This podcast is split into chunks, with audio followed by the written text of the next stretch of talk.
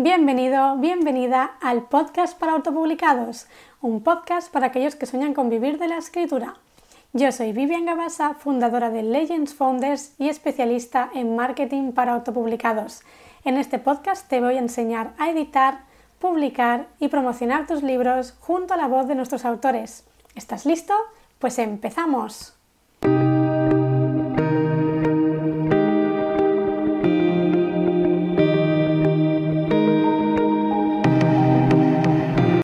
Feliz miércoles, ya estamos otro miércoles aquí, otra semanita más, ya de vuelta de Semana Santa, como ya habréis visto en Semana Santa eh, no ha habido podcast, pero volvemos ya con un nuevo invitado muy especial que en unos segunditos eh, voy a dar paso, pero antes de nada eh, os dejaré en el link debajo de las notas. Depende de la plataforma donde nos estés viendo, puede ser que no tengas disponible esos links, los puedes encontrar en legendsfounders.com y eh, te dejo debajo eh, un link de un taller gratuito de una hora y media para ti donde vas a aprender a conocer a tu lector ideal, vas a conocer eh, bueno, qué tipo de calidad tiene que tener un libro para que sea publicable. Además vas a aprender los tipos de venta, cómo vender, cómo mover tu libro, cómo ganar visibilidad y cómo utilizar la publicidad, ¿vale? Que esto es muy importante una hora y media para ti. Te lo dejo aquí abajo. Si tienes alguna duda, como siempre, puedes dejármelo en los comentarios o contactar directamente conmigo eh, en legendsfounders.com o estoy más activa siempre en Instagram. Me puedes mandar un mensaje directo que estaré encantada de contestarte lo más rápido que pueda. Y sin más dilación, en el episodio 39 ya del podcast para autopublicados, traigo como invitado a Francisco Alcaide, conferenciante y autor de no ficción, eh, más en el campo del management y desarrollo personal. Eh, Francisco en este episodio nos va a hablar de cómo él ha conseguido ser bestseller en su campo con su trilogía Aprendiendo de los Mejores, que hablaremos de estos tres libros, además de otros libros que también ha escrito. Nos hablará de cómo poner el foco para conseguir nuestras metas y nuestros objetivos. Hablaremos de las creencias limitantes, de cómo eh, superar el fracaso, de cómo ganar visibilidad en redes sociales, de cómo vender más libros y de cómo él ha sido un bestseller en su campo, ¿no? que es una de las preguntas del millón. Pues esto y mucho más en el episodio de hoy. Bienvenido Francisco al podcast para autopublicados. Muchas gracias por venir. Gracias a ti, Vivian, por invitarme. Encantado de estar contigo, con tu audiencia. Bueno, es un placer tenerte aquí, la verdad, eres un invitado súper especial porque además, eh, bueno, yo me he leído, estoy por el segundo libro de Aprendiendo de los Mejores, que vamos a hablar hoy de eso y de unos, eh, unas cositas más para escritores, pero antes de nada, me gustaría que te presentaras siempre todos los invitados que venís al podcast, eh, bueno, me lavo, un poco las manos, os tiro el muerto y bueno, para los que todavía no te conocen o quieren saber más de ti, ¿quién es Francisco Alcaide? Bueno, pues muy breve porque como está todo en las webs y así no, no hablo a uno de sí mismo mucho. Yo me dedico actualmente, soy, soy conferenciante, eh, soy formador y soy coach y soy autor en temas que tengan que ver con el desarrollo personal, el crecimiento personal y con el liderazgo y la, y la gestión de, de, equipos.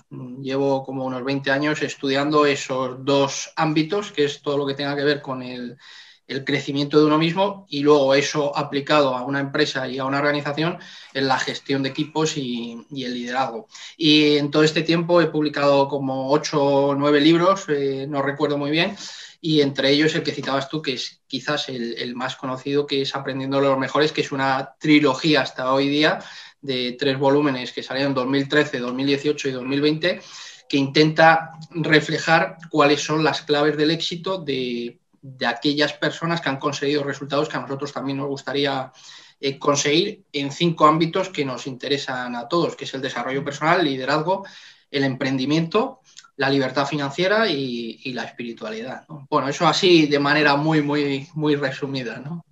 Bueno, es que al final todos estos aspectos, ¿no? Eh, el emprendimiento, el desarrollo personal, yo creo que son básicos para, para lograr todo lo que nos proponemos, ¿no? Es que esos cinco, yo lo, todos los personajes, que son más de 150 en esos tres libros, se aglutinan esos cinco ámbitos porque nos interesa a todos. Uno, desarrollo personal. En la vida, si tú quieres conseguir cosas, tienes que crecer, tienes que superar miedos, tienes que superar creencias limitantes, tienes que ser disciplinado, tienes que ser capaz de desarrollar tu networking, por lo tanto, desarrollo personal. Dos, emprendimiento. Eh, generalmente creemos que emprender es crear empresas y no, emprender es apostar por algo con el deseo de que te vaya bien. Por lo tanto, todos somos emprendedores. Casarte, yo siempre digo que casarte es emprender, porque es apostar un proyecto conjunto con una persona con el deseo de que te vaya bien. Y lo que dice la experiencia es que luego más del 50% de los matrimonios se, se rompen. ¿no? Irte a vivir a otro país despatriado es, eh, es emprender porque tú te vas a otro país con el deseo de que esa experiencia te vaya bien y luego a lo mejor te tienes que volver porque no va bien. O sea que todos somos emprendedores, ya sea a nivel empresarial o no empresarial. En tercer lugar, lo que comentaba antes, el liderazgo, porque todos, de manera formal o informal, estamos liderando. Una madre o un padre está liderando una familia. Mm. Al final, el liderar es conseguir que un conjunto de personas vayan hacia un destino, que esa familia funcione y le vaya bien. Luego, pues la familia no Claro, hay muchos conflictos, ¿no? Cuarto, el que te decía que es la libertad financiera. ¿Por qué? Porque el dinero nos interesa a todos. Si te fijas, desde que nos levantamos hasta que nos acostamos, todo es dinero. Es decir, lo primero que hace Vivian al levantarse es ponerse la gafa. Pues la gafa vale dinerito. No poco. Eh, encender la luz. La luz vale dinero. Eh, tirar de la cadena. Vale dinero. Tomarse un café vale dinero. Cuando sales a la calle sigue siendo, coges el coche, la gasolina vale dinero, coges el transporte público, vale, dinero. La ropa, todo es dinero. Y, al final el dinero son ingresos, gastos, y hay que saber ingresos, gastos, eh, ingresos pasivos, eh, financiación, etcétera. Hay que saber de dinero, ¿no? Y cuarto, y quinto, que es el último aspecto, es la espiritualidad, porque el éxito exterior sin éxito interior te hace que estés vacío. Entonces, al final, mm, todo está muy bien, pero si no eres feliz, pues no sirve para nada, ¿no? Y, todos conocemos los casos de muchas personas que han conseguido eh, mucho éxito profesional o mucho éxito material, pero están vacíos, están desorientados, no, no, no hay un sentido de vida que les atrape y gente que cae en depresión, etcétera, ¿no? Entonces, bueno, luego esos cinco ámbitos se pueden ir desarrollando en aspectos más concretos, pero todo a grandes rasgos se puede eh, incluir dentro de esos cinco ámbitos. Súper interesante. Eh, bueno, estoy de acuerdo contigo porque realmente tanto en todos los aspectos, eh, bueno, yo creo que, es fundamental tenerlos, bueno, pues conscientes, ¿no? En nuestro día a día, porque será importante desarrollarlos con el tiempo. Claro. Y, y bueno, en tus libros, que se aprendido de los mejores, la trilogía, bueno, tú eh, representas a diferentes eh, emprendedores o diferentes personas durante eh, la historia de, bueno, no sé si es internacional, yo diría, ¿no? Sí, es internacional, o sea, es internacional y como decías tú, de épocas muy diversas de la mm. Historia. está, por ejemplo, en el último volumen está Sócrates, en el primer volumen estaba Sun Tzu, está del siglo XVI Leonardo da Vinci y muchos también son actuales. Está Anthony Robbins, está Brian Tracy, está Ryan Holiday, es decir, he intentado eh, tener de todas las épocas de la historia, porque esto es importante. Es decir, cuando hablamos de éxito, cuando tú te fijas, los libros más vendidos de desarrollo personal, uno es de 1936, que es Piense y hágase rico, de Napoleón Hill. Sí. Por ejemplo, y otros de 1939, Cómo ganar amigos e influir sobre las personas, de Dale Carnegie. Es decir, ¿por qué digo esto? Porque los principios del éxito no varían con el tiempo es independiente de las coordenadas de espacio y tiempo. Se repiten siempre. Otra cosa es el contexto. Es decir, si tú quieres tener éxito como empresario, da igual que, sea Vivian con su proyecto, da igual que sea Paco Alcaide con su proyecto, da igual a lo que te dediques. Si tú quieres tener éxito, tienes que saber vender. Otra cosa es que hace 20 años no existiesen redes sociales y hoy existan otras. Pero eso son herramientas. Pero los principios eh, eh, los fundamentos son igual siempre. Por eso, cuando ves y estudias la historia y los distintos personajes que han destacado, ves que se repiten los patrones. Cada uno utiliza una terminología, pero al final todo el mundo habla de disciplina, habla de paciencia, habla de foco, habla de vender, habla de marketing, habla. Entonces, también el, tener personajes diferentes eh, a lo largo de la historia te, hace llegar a los principios, a los fundamentos Y, esto es importante para la gente porque, porque mm, todo el mundo dice, vivimos en un mundo buca, eh, volátil, incierto, complejo, ambiguo. Es cierto, pero los fundamentos y los principios no cambian. Sí, sí, totalmente. Eso es lo importante. Totalmente. si sabes eso, si sabes eso, no te puede ir mal. Y entonces el, hecho de, verlo en periodos tan diversos, dices, no es que esto se sigue repitiendo. Eso es lo que hay que saber, los principios, los fundamentos. Súper interesante. Yo creo que esto lo vamos a tener que grabárnoslo aquí en la frente. y bueno, eh, aprendiendo de los mejores eh, es como se titulan los libros y creo que es fundamental aprender, ¿no? Siempre de los que ya han pasado por esa experiencia, los que ya han vivido donde tú quieres llegar. Entonces, ¿cómo podemos inspirarnos? ¿Cómo podemos, eh, qué consejos les dirías a, estos escritores, ¿no? Que quieren vivir de la escritura, o que quieren crecer, o que quieren ser reconocidos o que quieren conseguir lo que quieran conseguir? ¿Qué tendrían que hacer? Lo primero de todo, lo más importante, cuando tú quieres conseguir, eh, esto es algo en lo que insiste uno de los personajes, que es Tejar Fecker, por ejemplo, que es el autor de Los secretos de la mente millonaria, que es un libro muy interesante. Y él dice, la principal causa por la que una persona no consigue lo que quiere es que no sabe lo que quiere. La mayoría de la gente no sabe lo que quiere, no tiene una fijación real respecto a lo que quiere. Si tú le preguntas a la gente, ¿quieres ser millonario? Pues el 100% te dice que sí. Pero luego ves su comportamiento si en realidad no lo quieres. Tienes que tener un deseo ardiente, esto es un término que utiliza Napoleón Hill, no es un deseo, es un deseo ardiente, te va la vida en ello, lo sientes. Goethe decía, eh, si no lo sientes, no lo lograrás. No es lo que dices que quieres, es lo que sientes que quieres. Entonces hay mucha gente que dice que quiere cosas por la boca, pero en realidad todo el mundo quiere tener un libro. ¿Quién no quiere escribir? Al final eso que se dice, un hijo, un árbol y un libro, es cierto, todo el mundo quiere tener un libro. Pero realmente lo sientes de esto que te vas a sentar a escribir, que vas a sufrir el proceso, eh, que lo vas a pasar mal, que luego vas a tener que trabajar en marketing, que a lo mejor tú crees que tu libro es buenísimo, pero no vendes. Es decir, tienes que primero realmente tener una motivación fuerte, un motivo eh, para hacer las cosas. Dos, una vez que realmente sabes lo que quieres, es establecer una estrategia, un plan de acción. La estrategia, el plan, es lo que te permite pasar del punto A al punto B.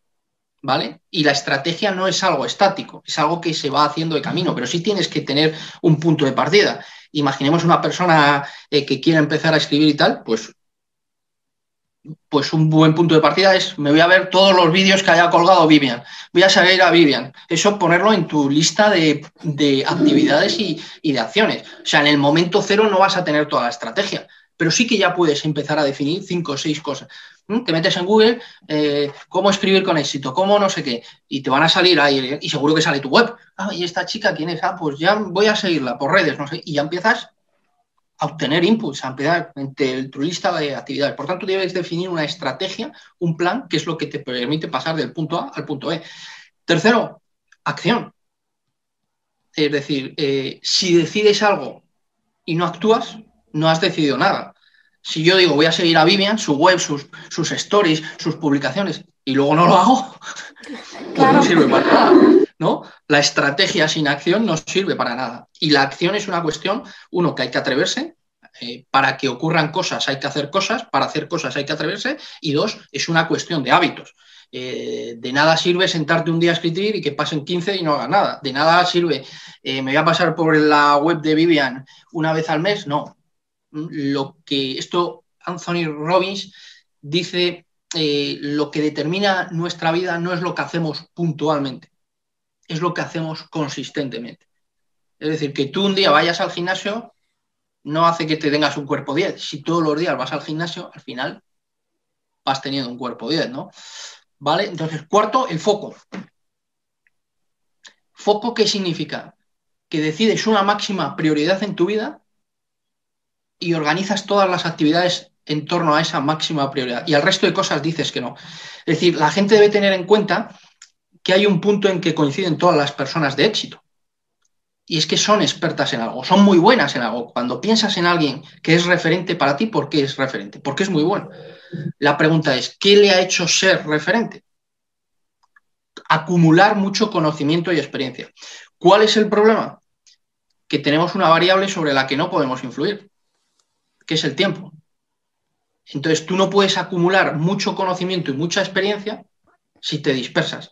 Es decir, no es lo mismo que tú digas, hoy martes voy a dedicar ocho horas al piano, que digas, voy a dedicar tres horas al violín, tres horas a la flauta y dos horas al piano. Al final, la gente de éxito es, gente que ha decidido centrar las energías en algo, ¿no? Y luego la quinta, probablemente sea la más importante, que es el compromiso con tus metas. Y el compromiso es hacer lo que haga falta el tiempo que haga falta. El compromiso es ganar o morir. Estás dispuesto a hacer lo que haga falta el tiempo que haga falta. Y lo más importante es la segunda variable, el tiempo que haga falta. Porque lo que dice la experiencia es que cuando la gente se fija metas y se pone en marcha, cuando no ve resultados pronto, lo que hace es abandonar. Eh, a mí me gusta decir que en esta vida nadie fracasa, solo hay gente que abandona. Es decir, ¿estás dispuesto hasta ver resultado, hacer lo que haga falta, el tiempo que haga falta? Mucha gente dice que sí, pero luego si abandonas, es que no. claro. Entonces, bueno, hay más cosas, pero son un poquito así, algunas ideas, ¿no? Algunas ideas.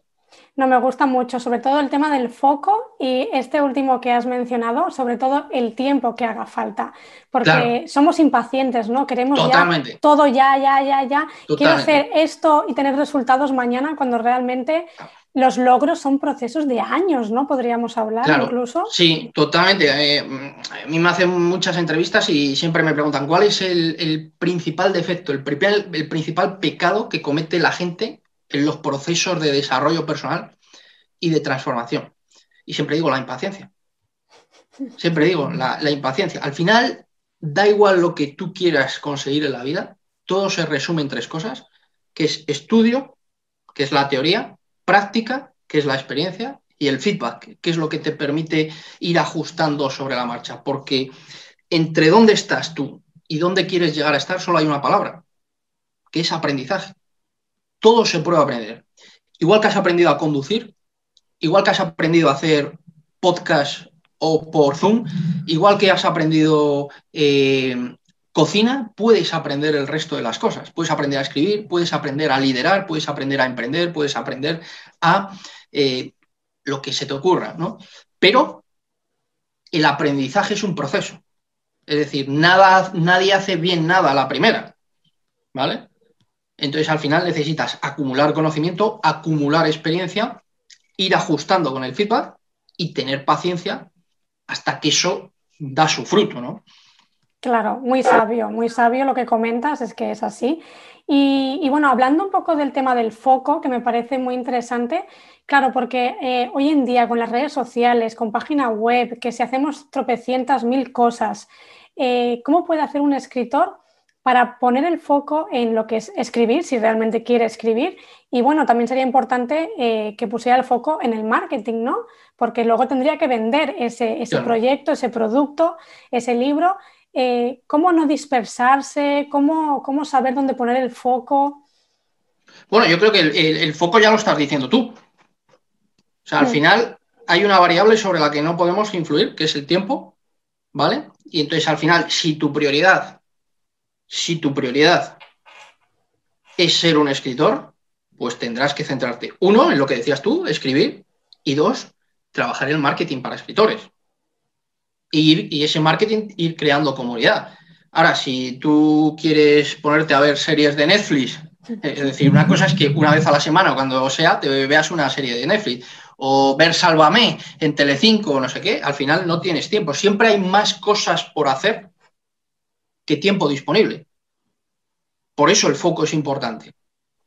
Entonces, eh, al final, ahí es donde hay que centrarse, en el foco y en el marketing. No hay más. En escribir, ¿cómo se aprende? A, escribir se aprende escribiendo. Es decir, yo, todo el mundo, o mucha gente me conoce como aprendiendo a los mejores. Yo siempre digo lo mismo. La gente me conoce por aprendiendo a los mejores. Lo que no se dan cuenta es que yo he escrito ocho libros antes. Claro, es decir, eso es lo que hablamos de acumular conocimiento y experiencia. A medida que tú eh, vas haciendo cosas, vas ganando en estilo, vas ganando en personalidad, vas ganando en seguridad, vas ganando en muchas cosas, ¿no? Entonces, al final, el resultado y el éxito es consecuencia de un proceso. generalmente la primera vez que haces algo no es la mejor. La primera vez que hablas en público no es lo mismo que la 150. La primera vez, si yo te pregunto a ti, oye Vivian, la 25 entrevistas que has hecho es igual que la primera y pues seguro que la primera se te olvidó grabar, había poca luz, no sé qué, ¿no? Eh, pues, pues, lo mismo es, eh, también sucede escribiendo, ¿no? Escribir como todo es un hábito y a medida que lo, lo desarrollas y también para escribir bien hay que leer mucho. Cuando tú lees mucho, vas desarrollando un instinto, una intuición que te dice, esto me gusta, esto no sé qué, esto es bueno, esto no sé qué, ¿no? Y luego centrarte en tu marketing de escritores, que el marketing, eh, si no tienes una marca, tienes que empezar a trabajarla contra antes, que crear comunidad, y el marketing al final es trabajar el 1.0 y el 2.0. El 1.0 que tiene que ver con los medios de comunicación, eh, que tiene que ver con los eventos, que tiene que ver con el networking, para quien tenga poca marca es más difícil, pero yo siempre cuento lo mismo. Tienes el 2.0. Yo, mi primer libro, que fue en colaboración, lo publiqué en el año 2003. En ese momento, o tú aparecías en prensa, radio o televisión, o no aparecías en ningún lado. Y te puedo asegurar que aparecer en prensa, radio y televisión no es fácil. Con lo cual no había canales para difundir y ir dando a conocer a la gente tu trabajo. Hoy día tenemos 200.000 canales que pueden ser las redes sociales, que es el arma más poderosa, la newsletter, puedes hacerte una web, es decir, tenemos muchísimos canales para ir creando comunidad e ir difundiendo eh, eh, nuestro trabajo, ¿no? Y, y, de hecho eso es lo que explica, yo lo cuento muchas veces. Antes, hace 10, 15, 20 años, una persona se hacía millonaria cuando tenía 60 años. Hoy vemos muchos jóvenes millonarios. ¿Por qué? Pues muy sencillo, porque la tecnología permite dar a difundir lo que tú antes no.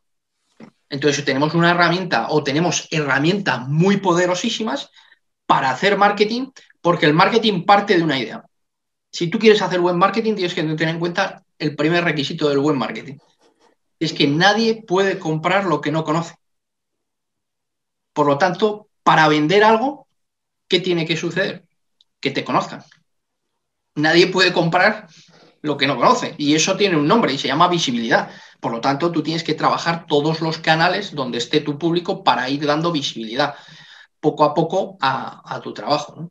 Totalmente, totalmente de acuerdo. Y ahora que tenemos todas esas herramientas, ¿no? Porque imagínate vender hace 20 años o hace 30 o 40 o 50, eso ya, bueno, es que los que hemos vivido ya con las redes sociales es complicado. Hoy, hoy, esto es importante también para que lo sepa la gente. Hoy día el éxito es más fácil que nunca. Hmm. Por eso hay millonarios jóvenes, porque tenemos la tecnología. El éxito es más fácil que nunca, pero hoy día la competencia es más fuerte que nunca, porque el resto también tienen esas herramientas. Claro, claro. Entonces, hace años, también si eras capaz de crear barreras de entrada, podías, no siendo tan bueno, que te fuese muy bien. Hoy día, al estar todo muy difuminado, tienes esas herramientas, pero quiere decir que la competencia también es muy fuerte, porque el resto también las tiene. Totalmente, totalmente. Bueno, eh, otro de los temas eh, que me gustaría tratar, que me parece súper interesante, que hablas mucho en tus conferencias, que te he escuchado en algunos vídeos también hablar, son las creencias limitantes, ¿no? Estas creencias que no nos dejan a veces, eh, bueno, pues ponernos en marcha, tenemos el síndrome del impostor, a lo mejor creencias con el tiempo, con el dinero. Claro, Háblanos un poco esto de las creencias y cómo podemos un poco pues eh, intentar luchar ¿no? Con, contra esto. Vamos, este es el tema más importante en el mundo del éxito y del desarrollo personal. ¿Vale? ¿Por qué? Muy sencillo, porque todo, absolutamente todo lo que tú haces en la vida está determinado por tus creencias. Tus creencias, que es lo que tú crees, que es tu inconsciente, determina lo que tú piensas. Lo que tú piensas determina lo que tú haces. Y lo que tú haces determina lo que consigues o no consigues. Por tanto, todo cambio empieza por un cambio de creencias. Para mí hay tres grandes enemigos del ser humano. Uno, que son las creencias, dos, que es el miedo, y tres, que es la pereza. Centrándonos en el uno, que es el que me preguntabas, las creencias es uno de los grandes enemigos porque las creencias limitantes te llevan a pensar pequeño. La gente se fija metas pequeñas porque se siente pequeña, hmm. no porque lo sea. Entonces, eh, este es el tema estrella porque eh, como, tú, eh, como tú te ves a ti mismo por dentro, así actúas por fuera. Tus creencias determinan todo lo que haces, cómo lo haces y lo que consigues. Y, por tanto, tus creencias determinan cómo te ves a ti mismo y tus posibilidades. Con lo cual, si tú te ves a ti misma como alguien pequeñito, pues los objetivos que tú te pones, si yo te pregunto, imagínate que tú has publicado un libro y yo te digo, Vivian, eh, ¿cuánto te conformarías? Y tú me dices, bueno, yo con vender 15.000, y tú a lo mejor le preguntas, ¿y tú? Yo un millón. ¿Vale? Está aquí. ¿Vale? Entonces, ese es el tema estrella. Lo más importante es que tus creencias, que son tu inconsciente, que es tu software, cuando tú estás escribiendo en el Word, ¿vale? Y le das al intro, ¿qué pasa? Vas hacia abajo, ¿no? Saltas de línea. Sí. Si yo te digo, ¿por qué salta de línea? Porque el ingeniero, el que ha hecho el programa, le ha dicho, cuando des al intro, salta de línea. Si el que ha hecho el programa le hubiese dicho cuando des al intro escribe rojo, pues escribiría rojo. Pues eso son tus creencias. La cuestión es que las creencias se fijan, gran parte de nuestras creencias se fijan en los primeros seis años de nuestra vida. Por lo que hemos visto, por lo que hemos oído y lo que hemos vivido. ¿Vale? Entonces, esas creencias son muy fuertes porque si yo quiero cambiar algo de ti o tú quieres cambiar algo de ti, tienes que tirar abajo esas creencias, mientras que cuando eres un niño, eres una esponja, no cuestionas, entonces es muy fácil absorber. Por eso son tan fuertes, porque un niño no cuestiona. Un, niño acepta como verdadero lo que, lo que sus padres puedan decirle o lo que está viviendo, lo que está absorbiendo.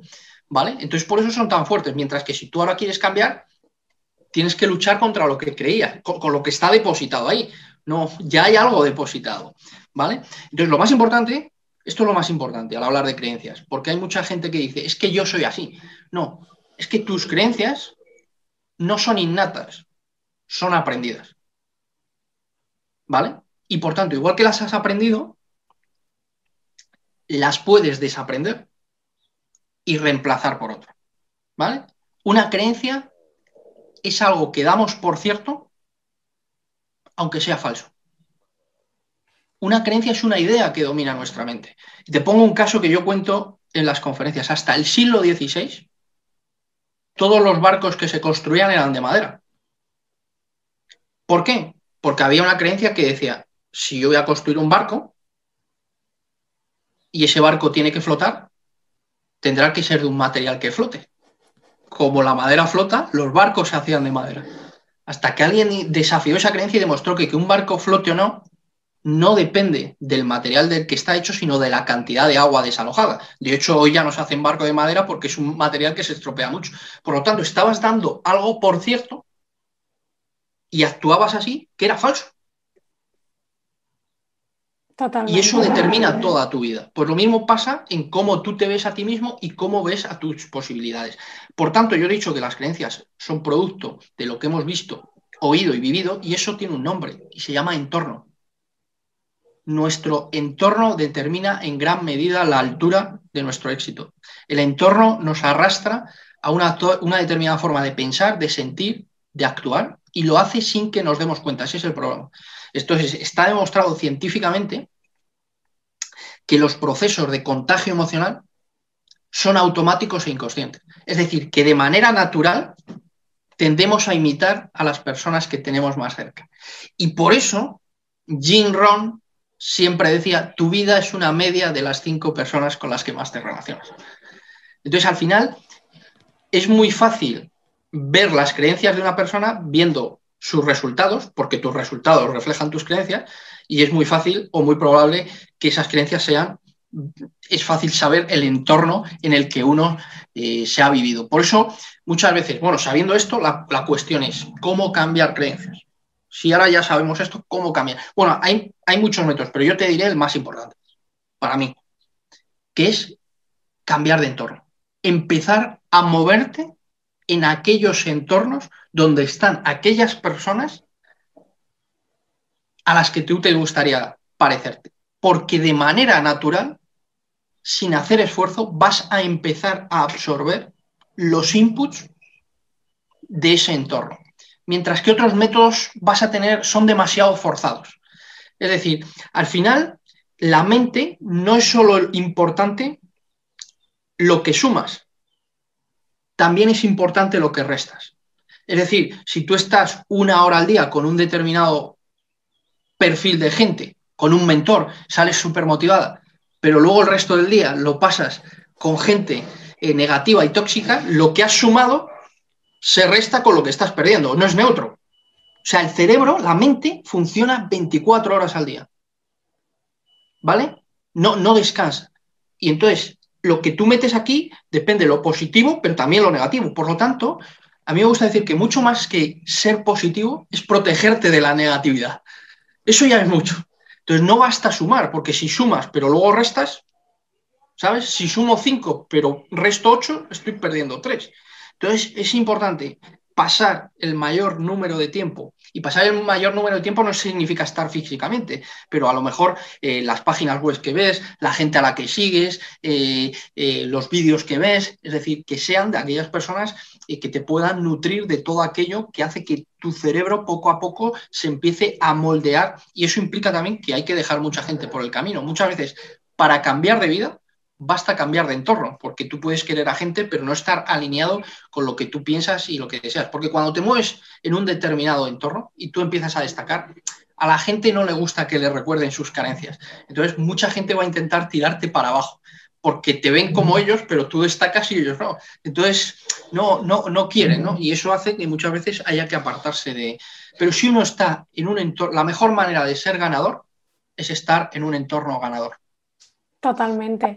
Y bueno, es que además de lo que comentas, ¿no? Cuando ya tenemos, estamos ya creciendo, ¿no? Y los de nuestro alrededor siguen en, bueno, donde han estado durante todo el tiempo y no, no avanzan, eh, sí que es verdad que podemos encontrar eh, mm, por qué te vas a meter en esto, claro. no lo vas a conseguir, esto es un ponte a trabajar en otra cosa, bueno, lo típico, ¿no? Y, son cosas que sí que, que, realmente están en nuestra cabeza, en nuestro entorno, que tenemos que luchar. Y además de eso, algo que me gustaría destacar es la pericitis, como dices tú, ¿no? La excusitis, que esto lo, hablas mucho y, que me parece que, al final estamos todo el día quejándonos de no consigo esto, no consigo esto, no. Y realmente es porque mm, ni nuestro foco, ni nuestro entorno y todos los factores. A mí me gusta decir que si tu vida no es como te gustaría que fuese, hay algo o que no sabes o que no estás haciendo bien. ¿Vale? Y si el éxito tuviese que resumirse en una palabra, esa palabra sería autorresponsabilidad. Y autorresponsabilidad significa centrarse en el qué voy a hacer y no en el qué va a pasar. Y autorresponsabilidad, o sea, la gente autorresponsable se centra en las soluciones, la gente no autorresponsable se centra en las excusas. Y el problema de buscar excusas es que si las buscas, es muy fácil encontrarlas. Es muy fácil echarle la culpa de tu vida a la pandemia, a la crisis, a, tu entorno, a todo menos tomar acción y cambiar cosas, ¿no? Eh, y, esto es lo más importante. Lo más importante de la autorresponsabilidad es saber que autorresponsabilidad no significa que todo dependa de uno. Hay muchas cosas que no dependen de uno. Lo que sí depende de ti es no perder de vista nunca tu objetivo e ir encontrando alternativas a los múltiples problemas y obstáculos que aparecen por el camino. Eh, hay muchos problemas que no se pueden eliminar. Y lo que hay que hacer, como no se pueden eliminar, es cómo bordearlos. Es decir, yo no elijo que haya una pandemia o no. La pandemia viene. Ahora, yo no puedo dejar que la pandemia condicione. Yo si tengo un objetivo, tengo que ver, es decir, si tú desarrollabas toda tu actividad en el mundo físico, pues tendrás que hacer las entrevistas por Zoom, tendrás que, ¿cómo hago para llegar. Es decir, por eso muchas veces siempre se dice en el mundo del mar, eh, eh, un mar en calma nunca hizo a un marinero experto. Es decir, no, yo solo navego cuando el viento sopla. Ya, hombre, eso es lo que queremos todos. Eh, pero lo que dice la experiencia es que tocas una puerta y no te hablen, mandas y te rechazan, es decir, hay muchos problemas, entonces tú siempre tienes que ver cómo buscas alternativas a, los múltiples obstáculos y, problemas que hay, que hay muchísimos. Es decir, lo que no se da cuenta la gente es que ahora tenemos una pandemia, pero cuando pase la pandemia va a venir otra cosa. A lo mejor en un país asiático un tsunami o un atentado o, una crisis económica, siempre hay problemas, siempre hay obstáculos, siempre hay inconvenientes. Eh, eh, a mí me gusta, eh, suelo poner un ejemplo, ¿no? que, que la autorresponsabilidad es como el clima. Entonces, tú no puedes influir en el clima. Nosotros no podemos influir en el clima. O llueve o nieva, por ejemplo, este año que vino Filomena, eh, que, colapsó eh, Madrid y, muchas ciudades de una manera. yo no puedo decidir el clima. Ahora, si yo tengo una reunión contigo y llueve, pues puedo coger el paraguas. Si hace frío, pues me, abrigo. Y si hace calor, pues voy dije, pero yo no puedo decir, no, es que hace mucho calor. no hoy, no, ya mañana. El clima no puede ser una excusa para no actuar. Entonces siempre hay problemas. Entonces las personas de éxito, ese es el rasgo que mejor define a las personas de éxito, que siempre ponen la responsabilidad sobre ellas mismas. Solo hay dos opciones en la vida. O aceptas las condiciones existentes o aceptas la responsabilidad de cambiarlas. No hay más. O en uno estás de víctima y en otro estás de protagonista. Qué bueno, qué bueno, súper interesante, ahora tienes todas las razones así. Nosotros somos los que decidimos ¿no? Eh, llegar hasta donde queremos llegar. Y, bueno, te quiero hacer eh, una de las, vamos, pregunta del millón que seguro que te han hecho ya hasta la saciedad, pero que mi audiencia seguro que quiere escuchar y es, ¿cómo has conseguido ser bestseller, ¿no? Con tu libro de Aprendiendo de los Mejores, que tiene no sé cuántas ediciones tiene, pero además ha sido traducido en bastantes idiomas. Entonces, ¿cómo crees que has conseguido tú llegar a ser un bestseller? Vamos a ver, eh, cada caso es diferente, hay unos factores comunes a todos. En caso de mi experiencia personal, no sé si mi mundo es el mundo del desarrollo personal, es un mundo de no ficción y por tanto esto no sé si es aplicable a la ficción. Yo hablo de lo que son libros eh, de mi sector, que es desarrollo personal, crecimiento y todo lo que tenga que ver eh, a lo mejor con ensayos. Eh, yo he publicado con Alienta y, y, hablando en este tipo de libros, mi editor, que es Roger Domingo, él tiene una frase que a mí me gusta mucho, que dice que publicar un libro debe ser el final de un largo trayecto y no el inicio de un nuevo camino. ¿Qué quiere decir eso? Es una frase que tiene mucha sabiduría porque sin credibilidad no hay venta. ¿Vale? Esto es importante. Mm. Sin credibilidad no hay venta. Es decir, eh, eh, si tú hablas de emprender, escribes un libro de emprendimiento y no has montado ninguna empresa, es complicado que la gente te compre, ¿no? Es decir, que, ¿y qué es lo que da la credibilidad? La credibilidad da los resultados. Cuando tú hablas de un tema, la gente quiere ver que tú reflejas aquello de lo que hablas. Entonces, en mi caso particular, es cierto que Aprendiendo los Mejores es el libro más vendido en España de un autor español en temas de, eh, management y de desarrollo. Pero lo que te decía antes, ese éxito es el resultado de un largo proceso, porque yo he escrito ocho libros antes. Entonces, yo, mi primer libro fue en el año 2003, que fue el primer libro de coaching en España por autores españoles. Y entonces, todos estos años, lo que, he hecho, pues al final sembrar. Lo que te ha sido es creando una reputación, una credibilidad. Tú escribes un libro sin que nadie te conozca y si no tienes credibilidad, la gente no te compra. Porque la gente dice, ¿yo por qué me voy a comprar tu libro? Justifícamelo, ¿por qué te voy a regalar mi dinero? Y tú me dices, que mi libro es muy bueno de emprendimiento, ya, pero es que hay otros también que son muy buenos. Entonces, en mi caso, ha habido una, un, ir trabajando mi marca personal muchos años a través de otros libros, a través de mi blog, y a través de múltiples canales. Entonces, hay un momento que en este libro todo ese conocimiento con un formato adecuado, es decir, yo creo que Aprendiendo los Mejores es un libro donde eh, eh, el contenido es muy bueno, pero también el formato del contenido. Porque hoy día la gente te está demandando brevedad. Te está diciendo, dime mucho, pero dímelo en un formato breve, condensado. Porque hoy día la gente, entonces aprendiendo mejores, está estructurado en cada, en cada personaje eh, en 10 píldoras que yo explico, pero cada una te ocupa esto, no te ocupa más.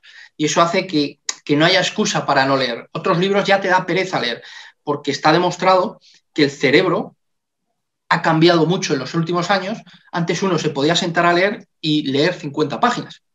Hoy día la gente lee dos, tres páginas, inmediatamente para, coge el móvil, es decir, la capacidad de atención y de retención. Entonces, si algo muy bueno no tiene el formato adecuado, puedes fracasar. Es decir, hoy, hoy día, frente al pasado, no solo es importante el contenido, es importante eh, el, formato, ¿no? Entonces, hay una parte de contenido, de aportar valor, pero es importante la parte de marketing para convertirte. Es decir, el mejor producto no gana siempre. Y puedes tener muy buen libro y no vender nada. Por tanto, lo que tienes que trabajar mucho es el marketing, que es lo que hacen muy bien los americanos. Los americanos son menos producto y más, marketing. Entonces tienes que trabajar mucho el marketing. La pregunta es, ¿de dónde viene el marketing? Pues uno, de trabajar la visibilidad. Debes trabajar continuamente tu visibilidad porque lo que hablamos, lo que no se conoce no existe. Si te conocen 10, te pueden comprar 10 y si te conocen 100, te pueden comprar 100. Dos, no basta trabajar la visibilidad, hay que trabajar la recurrencia. Es decir, si tú y yo te digo, dime, recomiéndame dos libros de desarrollo personal, a mí no da igual que tú sepas 50 libros, lo importante es los que te vienen a la cabeza ahora. O sea, no basta que te conozcan te tienen que tener en la cabeza. Porque si conoces algo pero no lo tienes en la cabeza, no lo vas a comprar. Y solo hay una, una forma de estar en la cabeza de la gente, que es con recurrencia. Es decir, eh, constantemente tienes que darle al mercado que, estés presente en la cabeza. Tú imagínate que, que porque, porque la gente no está pensando en mí en mi libro. Tú imagínate que vas a un restaurante de Barcelona y no estás pensando en mí ni en Aprendiendo Mejores. Ahora, imagínate que entras en el restaurante de Barcelona y hay un póster de Aprendiendo los Mejores. Yo ya he provocado que tú pienses en mí. Pues eso pasa. Si tú publicas una publicación en Instagram y pasan 15 días y no has publicado nada, pues no estás dando recurrencia, no, consigues que la gente te tenga eh, presente en la cabeza. Entonces, al final, eh, es muy importante la credibilidad, saber mucho de lo tuyo. Dos, trabajar mucho la visibilidad, todos los canales que sean posibles, tanto el 1.0 como el 2.0. Y tres, es importante la recurrencia, que tiene que ver con la constancia y tiene que ver con la, con la paciencia, ¿no? mientras te vas haciendo una comunidad de, seguidores. Sí, además muchos escritores lo que están haciendo eh, es poner todos los huevos en la misma cesta, por ejemplo, pues solo me dedico a una pata de todos los canales que hay, por ejemplo, Instagram, por poner un ejemplo, y descuido otros canales que podrían ser muy importantes para llegar a más personas, ¿no? Que, bajo tu experiencia, ¿crees que deberíamos eh, repartir un poco los canales? Pues te, lo digo porque me hace muchas veces esta pregunta, incluso en conferencias o en formación. Eh, la pregunta es, la pregunta es, ¿En qué redes sociales debo estar? Muy sencillo. Allí donde está tu cliente. ¿Vale? ¿Cuál es el problema? Es decir, si tú escribes para niños, ¿vale? O para un público muy joven, está muy claro dónde pueden estar ese público y dónde no están. ¿Cuál es el problema? En mi caso particular, que yo hablo de desarrollo personal. Entonces, el desarrollo personal le interesa a quién? A todo el mundo le interesa a una persona desde que tiene 18 años, a una persona que tiene 40, eh, una persona como tú, cualquiera. Entonces mi público está muy disperso. ¿Vale? Entonces al final, ¿dónde tienes que estar? Objetivamente, tienes que estar en todas.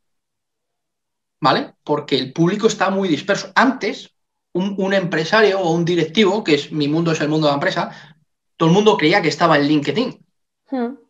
Hoy día está muy disperso. Incluso a lo mejor le puede o puede desarrollar eh, más actividad en otra, en otra red que en esa, porque en esa la ve a lo mejor más sosa o lo que se cuenta él ya se lo sabe y busca otro tipo de, experiencias. Entonces, yo creo que hay que trabajar todos los canales donde esté tu público, porque hay gente que va a estar en YouTube, solo va a consumir y no le va a gustar Instagram. Hay gente que va a estar en Instagram, hay gente que ni va a estar en Instagram y va a estar en Twitter, hay gente que ni va a estar en Twitter ni en Instagram ni nada, solo va a recibir tu newsletter.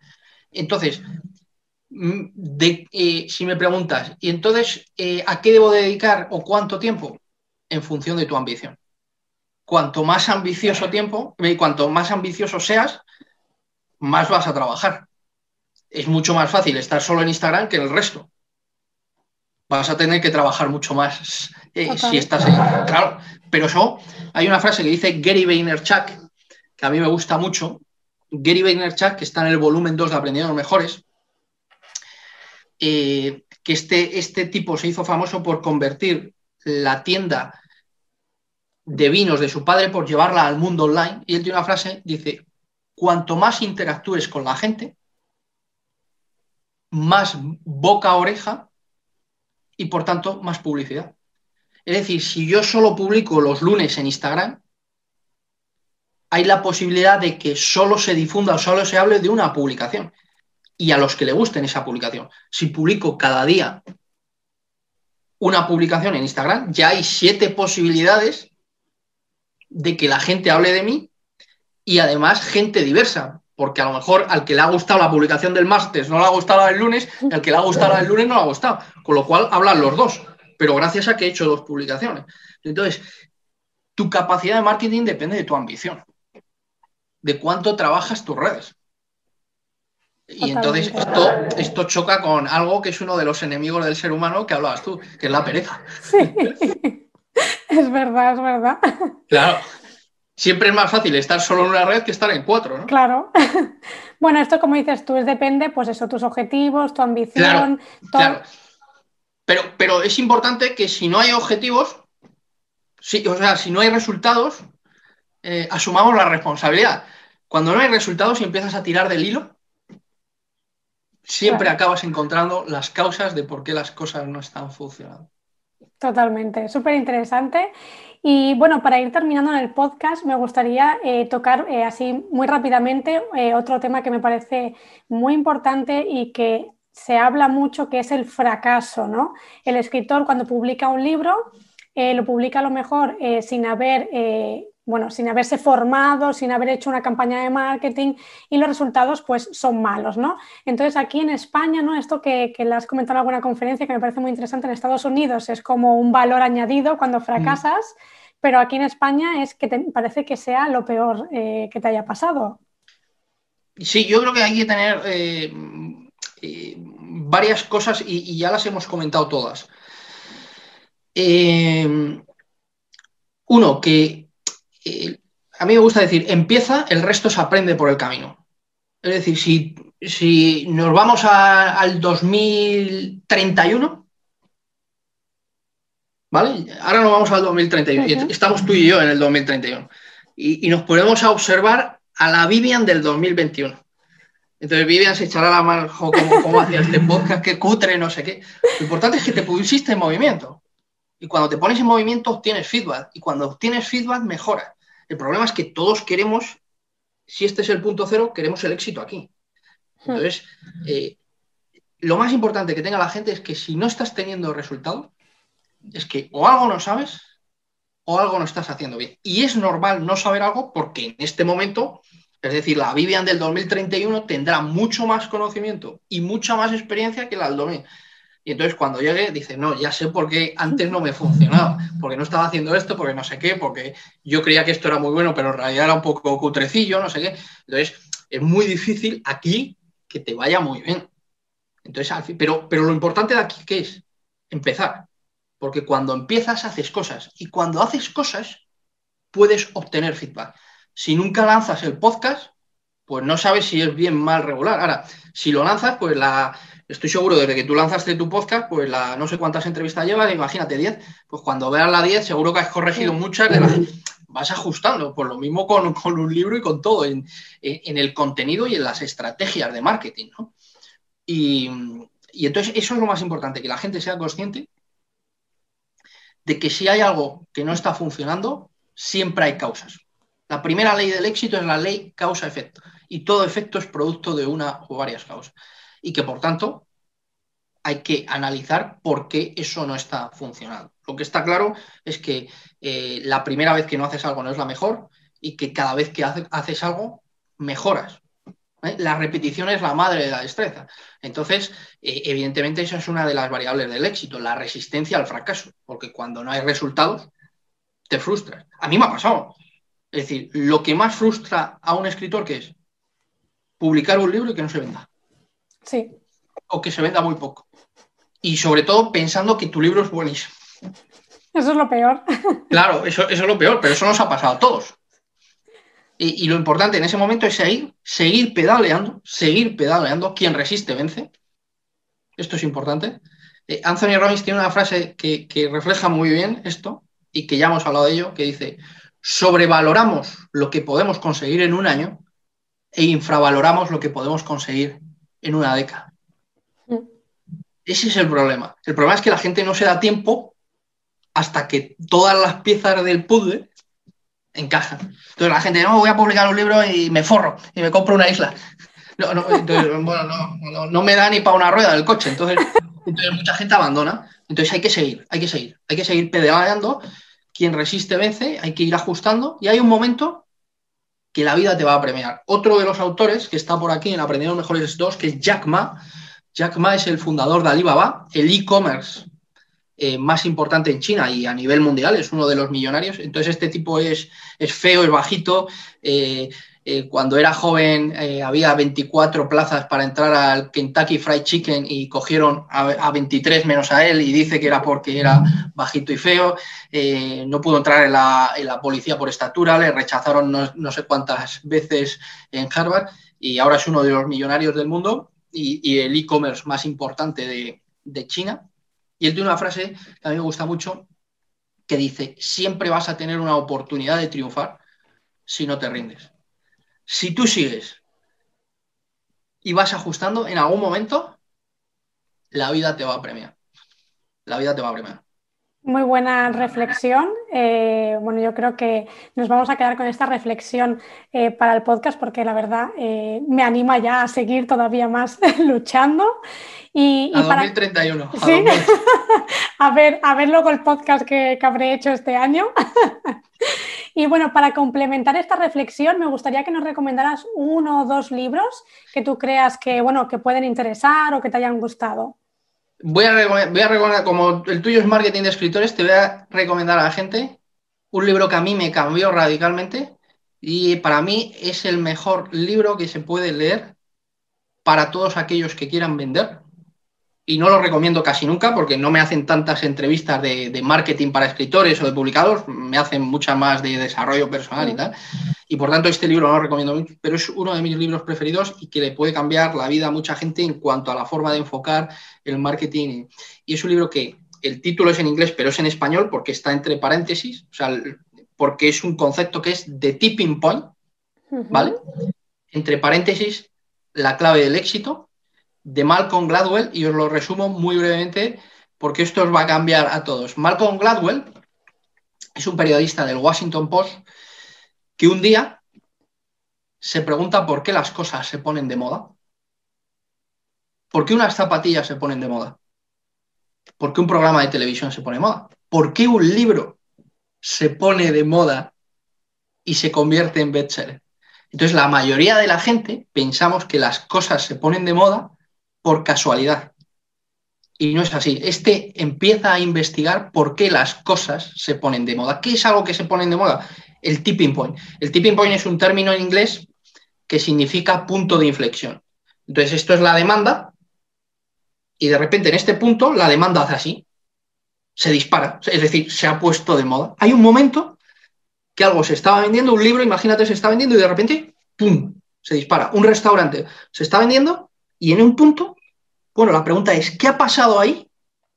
¿Qué ha pasado en ese punto, en ese tipping point, para que de repente se dispare? Entonces él empieza a estudiar por qué las... y llega a tres causas por las cuales las cosas se ponen de moda. Bueno, si sabes esas causas, las trabajas y las aplicas, vas a conseguir que tus productos se dispare. Y no voy a contar las tres causas. Hay que leer el libro. Tenéis que leer, pero es un libro muy bueno. Bueno, todos los libros de Malcolm Gladwell son muy buenos, escribe muy bien y todo lo va explicando con ejemplo. Entonces él dice que al final las tres causas, eh, él dice que hay tres causas por las que las cosas se ponen de moda, ¿no? Y ahí las va explicando y las va desarrollando. Qué bueno, qué bueno. Pues yo seguro que me hago con él. Lo dejaré también en las notas del programa. Como siempre os lo dejo por aquí abajo para que lo podáis eh, ir a Amazon o os pondré el enlace directo. Y bueno, eh, para terminar, eh, siempre les pregunto a todos los invitados, bueno, si están trabajando en algún proyecto, si están escribiendo algún nuevo libro. Y bueno, cuéntanos, ¿tienes alguna cosita en mente? Bueno, vamos a ver, yo lo único que el volumen 3 de Aprendiendo los Mejores ha salido relativamente hace, hace poco. Eh, salió en, noviembre de 2020, o sea, hace cuatro. Y entonces esto también para los que os dediquéis a escribir, eh, escribir es una parte, pero luego está la parte de promoción. Esto, es promoción también. Entonces, eh, una vez que está bien tener libros en mente, pero hemos dicho que hay que trabajar mucho el marketing y la publicidad, entonces cuando uno publica un libro también debes dedicar muchas energías a, a, entrevistas, a eventos, a, reviews, a, cosas para ir dando difusión. Entonces, ahora mismo con, bueno, yo estoy centrado en todo lo que tenga que ver eh, con la promoción, difusión eh, de este volumen 3 y de los anteriores, porque al final es una, es una trilogía. Pero sí que tengo otras ideas que, bueno, que todavía no, no he desarrollado en la cabeza y todavía no me voy a poner porque ahora estoy más centrado en la parte no tanto en la parte de escritura como en la parte de, de promoción y difusión de, la obra. Al final es tan importante como escribir, ¿no? Es la otra Claro, es, que son dos patas. Mm. Por eso te decía que, ponemos el foco en escribir, escribir está bien, pero eh, una vez que sacas esa obra, tienes que provocar pues que te hagan entrevistas, tienes que provocar que te hagan críticas o reseñas, tienes que provocar que te hagan reviews, tienes que intentar aparecer eh, en medios digitales, pero si puedes también en, medios de comunicación. Tienes que hacer eventos y presentaciones. Eh, ahora no se pueden hacer tanto en el 1.0, pero incluso, eh, y, aunque sean eh, en lives en, Instagram o, en YouTube, yo la hice, mi, presentación la hice en, YouTube, tienes que, que, hacer todo lo que sea, todo el ruido para lo que hablábamos antes, visibilidad y recurrencia, que eh, estar presente en la mente de la gente continuamente. Súper importante. Y bueno, eh, hemos llegado ya al final del podcast. Ha sido un placer tenerte. Ha sido bueno, un podcast eh, con un montón de información y contenido de muchísimo valor. Dejaré las notas del programa para todos los que estéis interesados en el estuche que, corrígeme si me equivoco, Francisco, pero creo que está de oferta, ¿no? Si coges el estuche, sale un poco más barato. Sí, sí, bastante más barato. Está, de todas formas, bueno, eh, a mí me tiene localizable en mi web personal donde está todo, que es www.franciscoalcaide.com. Y el libro tiene una web específica, que de esto no hemos hablado, yo creo que es una buena herramienta de marketing o muy buena, eh, tener una página web específica porque todo el contenido está orientado a ese libro, entonces puedes colgar muchísimas cosas que en tu web personal está demasiado disperso ¿vale? Entonces yo creo que es una... Y es www.aprendiendolomejores.es y otro libro que no hemos hablado de él, pero que yo creo que puede gustar muchísimo a la gente, eh, porque está concentrado, creo, y que incluso a lo mejor les puede ayudar más a todos los escritores, que es Tu futuro soy, que es www.tufuturosoy.com. Pero vamos, que está todo, yo soy fácilmente localizable. Y sí, lo que decías, que el pack... Eh, o sea, cada libro vale 15 euros, serían 15 más 15, 30 más 15, 45, y creo que está a 37 pero además Amazon le aplica un descuento del 5%, o sea que creo que está en 35%. Súper bien. Sí, y, también decir, ya que él ha sacado el tema, Tu futuro soy, lo he leído, lo devoré en súper poco tiempo, o sea que también lo recomiendo, lo dejaré también. Y eh, antes de irnos, eh, te pueden encontrar en redes sociales, en Instagram y... Eh, yo estoy en todas. Como hemos hablado antes, estoy prácticamente. Yo estoy en Instagram, estoy en Twitter, estoy en Facebook, tengo newsletter, tengo web, o sea, yo eh, intento predicar. Lo que, lo, que hablo lo intento predicar. O sea que estoy localizable por, todos los lados. Muy bien, pues nada, eh, te despido ya en el podcast. Eh, muchas gracias, de verdad ha sido un placer. Espero que más adelante, si sacas un nuevo libro, si sacas algún nuevo proyecto, vuelvas para que nos expliques también más cositas, nos traigas más reflexiones y muchos consejos. Muchas gracias a ti, encantado, Vivian. Un abrazo. Un abrazo. Y hasta aquí el episodio de hoy. Espero que lo hayas disfrutado, que hayas aprendido un montón, que te hayas inspirado con todas las reflexiones y consejos que nos ha dejado hoy Francisco. Ha sido un subidón, ahora ya, nos podemos poner a trabajar, ya marcarnos el foco y nuestros objetivos y nos vemos la semana que viene con un nuevo autor y un nuevo aprendizaje. Nos vemos.